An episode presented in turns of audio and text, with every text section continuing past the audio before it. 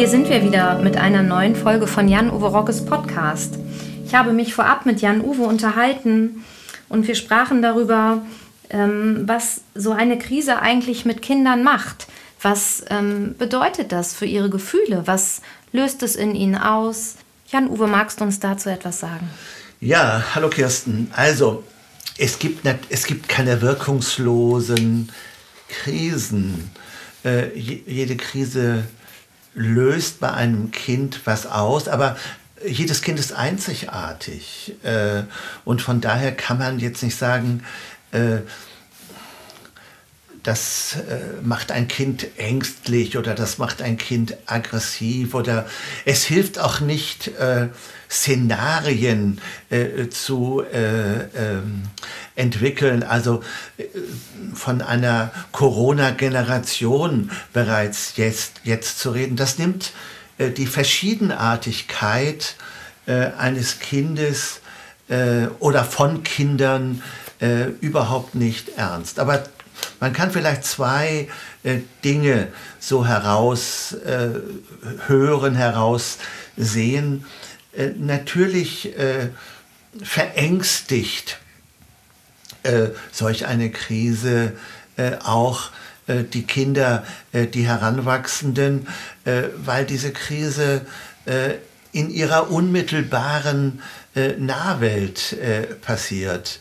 Äh, wenn irgendwo ein Erdbeben, Erdbeben in Südamerika ist, dann war das immer noch weit weg und man konnte sich auch äh, aus der Sicht der Kinder, der Heranwachsenden, äh, damit ein wenig trösten. Jetzt geht es nicht mehr.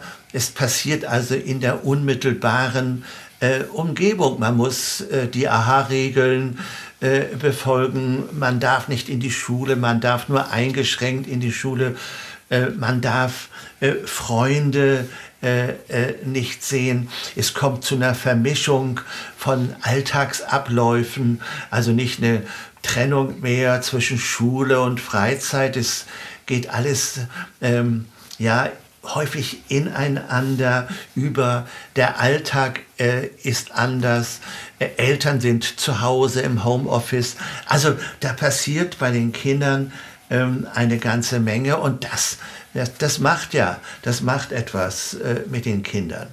Es gibt Kinder beispielsweise, die schlafen jetzt nicht mehr durch, sondern sie wollen sich äh, Sie kommen des Nächtens zu den Eltern äh, und holen sich Nähe. Wieder andere Kinder, die eine Zeit lang gerne in den Kindergarten gegangen sind, ähm, fremdelnd jetzt äh, mit der Einrichtung, äh, wollen sich nur ungerne äh, von äh, zu Hause lösen und wieder andere Kinder äh, wollen gar nicht so wollen gar nicht äh, mehr so gerne in die, in die Schule gehen. Es gibt wieder Kinder, die haben mit einem Mal nachts Angst vor der Dunkelheit, obgleich sie bisher mehr oder minder äh, gut äh, durchgeschlafen haben. Und wieder andere ältere Kinder beispielsweise, die an weiterführenden Schulen äh, sind und diese weiterführenden Schulen besuchen und vielleicht kurz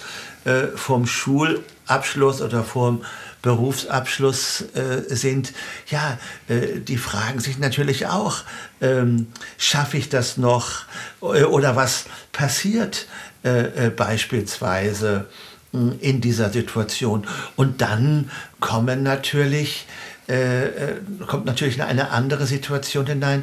Das ist die Konfrontation mit Tod.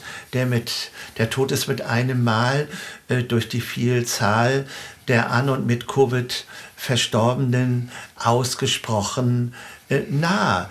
Äh, viele, El viele Kinder haben Großeltern, äh, die sie nicht mehr besuchen äh, können. Äh, man kann sie zwar über Zoom noch kontaktieren, aber der unmittelbare Kontakt ist nicht da. Und wieder andere Großeltern äh, sind im Pflegeheim und man kann sie nur noch sozusagen von ferne, kann man ihnen zuwinken. Das macht das macht was mit Kindern. Es sind vor allen Dingen so Verlassen, Verlassensängste und Trennungsängste, die in solchen Situationen äh, auftauchen. Und das sind Ängste, die nur äh, durch, durch Nähe, äh, durch Vertrautheit, Vertrautheit und durch das äh, Gefühl von Geborgenheit äh, ja den Kindern ein wenig äh, ja zu ich sag mal minimieren ist. Und hm, Sätze wie ja, du brauchst doch keine Angst zu haben, äh, äh, solche Ängste äh, nehmen Kinder, solche Ängste oder durch solche Sätze werden die Ängste der Kinder äh, nicht wirklich ernst genommen. Auf der anderen Seite, man darf aber auch nicht dramatisieren.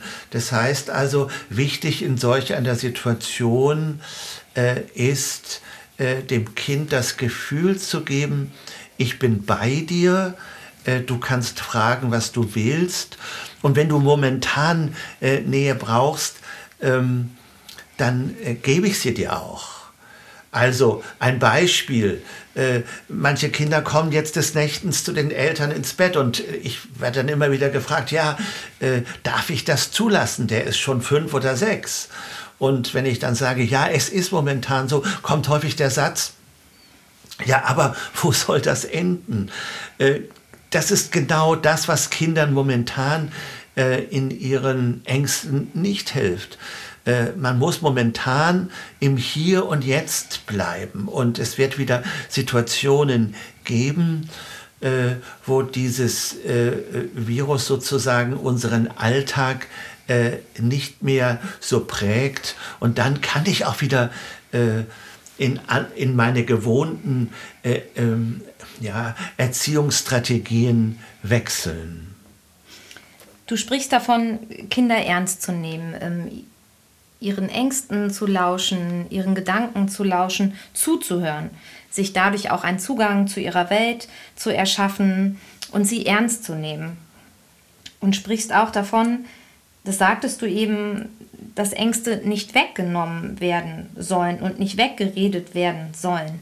Und du sprichst von der Möglichkeit, gemeinsam Lösungen zu finden. Könntest du uns dazu noch mal etwas erzählen? Ja, äh, zunächst einmal ist es wichtig, äh, einem Kind zuzuhören. Äh, und das bedeutet auch, nicht sofort einen Tipp zu haben, nicht sofort einen äh, Rat äh, äh, zu haben. Also wenn ein Kind sagt, ich habe Angst vor diesem Virus, dann kann man beispielsweise, wenn das Kind klein ist, auch mal sagen, was meinst du, was stellst du dir unter solch einem Virus vor? Was meinst du, äh, wie sieht dieser äh Virus aus? Ähm, äh, was meinst du, was kannst du tun, äh, um diesen Virus ähm, ja, für, auf deine Art und Weise äh, so zu besiegen, dass er bei dir keine Chance hat.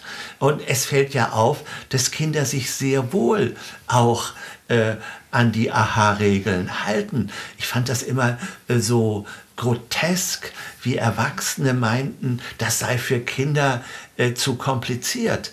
Äh, wer so etwas sagt, so etwas denkt, nimmt Kinder nicht ernst, sondern die sind sehr wohl bereit, auf eine ganz praktische Art und Weise. Und die AHA-Regeln sind ja sehr praktisch. Sie sind also im wahrsten Sinne des Wortes begreifbar. Äh, sie sind handhabbar. Und so etwas mit dem Kind auch, äh, ja, das dem Kind zu vermitteln und dann bin ich äh, nah äh, beim Kind. Ähm, wenn Kinder mir ihre Fantasien äh, erzählen beispielsweise, dann, dann höre ich zu. Dann wollen sie nicht von uns sofort einen Tipp, sondern allein das Zuhören, das aktive Zuhören ist aus der Sicht der Kinder Entlastung. Äh, ich gebe dir etwas, was mich belastet, äh, und äh, damit bin ich ein Stück weit los. Damit hast, hast du es zwar als Mutter, als Vater, aber das ist für die Kinder uninteressant. Sie wollen es loswerden, um sich ein Stück weit äh, von diesen Sorgen, äh, die sie auch bedrücken, äh, zu entlasten. Also ähm, den Kindern zuzuhören und auch äh, in, in dem, was sie sagen, sind häufig äh, so viel äh, so viel Lösungen drin. Mir hat eine Mutter erzählt, ähm, ihr Kind, äh, äh, äh fünf Jahre, äh, habe äh, so, so ein Coronavirus gekritzelt äh, und habe es dann, das Blatt dann zerrissen, weil es der Meinung war, jetzt ist es zumindest für einen Augenblick weg. Und das, denke ich, äh, das sind äh, Dinge, äh, die man ganz stark äh, mit Kindern gemeinsam machen kann. Da muss ich nicht ununterbrochen Ratschläge geben. Ne? Ratschläge sind ja immer Schläge. Äh, aber die Kinder wollen sozusagen Rat haben, mit dem sie umgehen können. Oder noch besser, in ihnen ist eine ungeheure Fantasie, eine ungeheure Neugierde auch, äh, die man durch das Zuhören, äh, indem sie erzählen, die Kinder erzählen, auch wachrufen kann. Also das Miteinander reden, Kindern zuhören, ihren Lösungsvorschlägen zu lauschen, ähm, ist eine große und wichtige Ressource. Wie ist es aber für mich als Erwachsene, als Eltern? Das ist ja auch noch eine andere Ebene. Was löst es eigentlich in mir aus? Vielleicht auch kindliche Fragen über den Tod, über Katastrophen. Auch für uns Erwachsene ist auf einmal die Gefahr, das Ungewisse näher. Was hast du für Tipps an Eltern bezüglich ähm, ja, einen Umgang mit solchen Emotionen und auch ähm, einer Haltung? Also zunächst einmal ist auch hier wieder wichtig, ich, man muss in solchen Situationen nicht perfekt sein.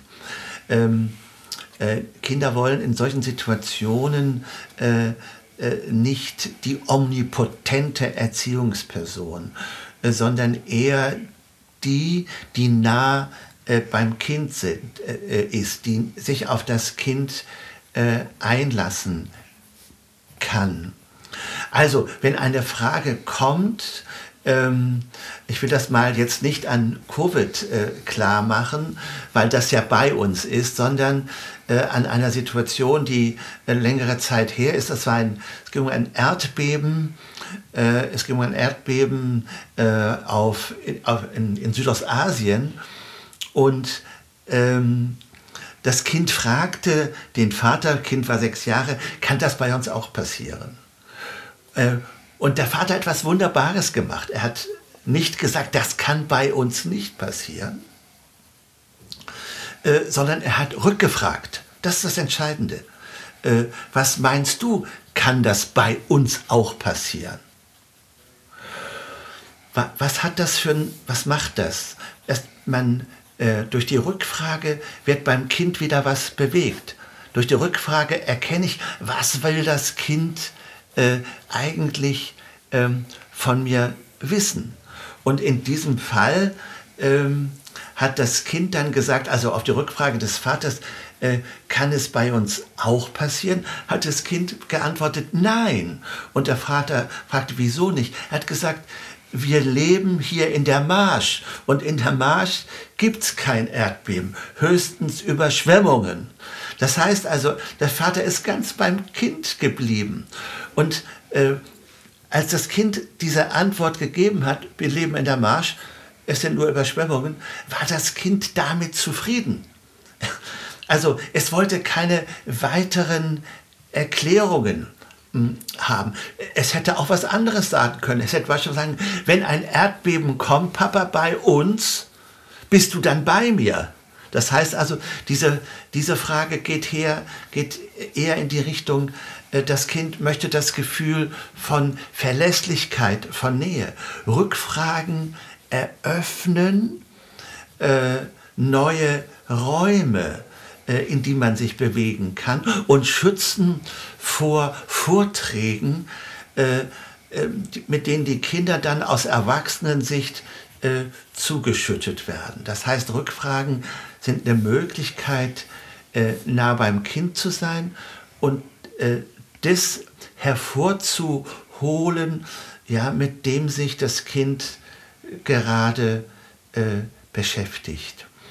Also gerade diese, diese eher pragmatisch, dieses Einfache, dieses Einfache, äh, das kommt heute häufig äh, zu kurz.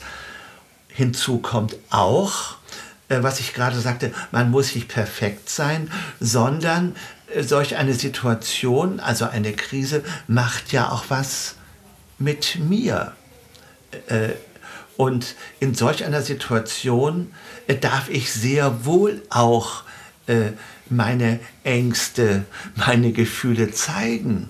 Das Kind sieht es an uns, ob ich Angst habe. es guckt uns an. Es erkennt über Mimik und Gestik über den Klang der Stimme, über unsere Haltung, äh, in welcher Weise ich emotional äh, betroffen bin. Das bedeutet eben auch, wenn ich keine Antwort weiß beispielsweise, wenn das Kind jetzt wissen will, wie entsteht ein Erdbeben oder wie entsteht ein Tsunami, dann kann man sehr wohl sagen, du, das kann ich dir momentan nicht sagen, aber ich denke drüber nach und dann reden wir nachher drüber. Äh, dann ist es natürlich wichtig, dass ich auf das Kind nochmal zugehe und mit dem Kind äh, darüber äh, rede. Oder dass ich dann nochmal eine Rückfrage stelle, dass ich, wenn ich solch eine Antwort gebe, kurze Sätze mache, das Kind anschaue, hat es das verstanden? Also das heißt, auch aus so einem, ich sag mal, Vortrag eine Art von Kommunikation entstehen zu lassen. Ich könnte dich dazu noch ganz viel fragen, lieber Jan-Uwe. Leider sind wir schon wieder am Ende unserer Folge angekommen. Ich möchte dich abschließend noch bitten, noch einmal zu unserer Ausgangsfrage zu gehen. Was macht so eine Krise mit Kindern? Die Kinder sind von Krisen emotional sehr stark berührt. Das kommt von Kind zu Kind, das ist von Kind zu Kind abhängig. Es gilt, Ängste ernst zu nehmen sie nicht zu dramatisieren. Es geht darum, diese Ängste auf eine dem Kind angemessene Art und Weise zu verarbeiten. Ich danke dir, lieber Jan-Uwe. Danke fürs Zuhören. Das war's für heute mit Jan-Uwe Rockes Podcast. Auch von mir vielen Dank. Ich hoffe, dass Sie etwas für sich mitnehmen konnten und wünsche Ihnen alles Gute. Vielen Dank, Kirsten. Bis zum nächsten Mal. Tschüss. Lieber Jan-Uwe, vielen Dank und bis zum nächsten Mal.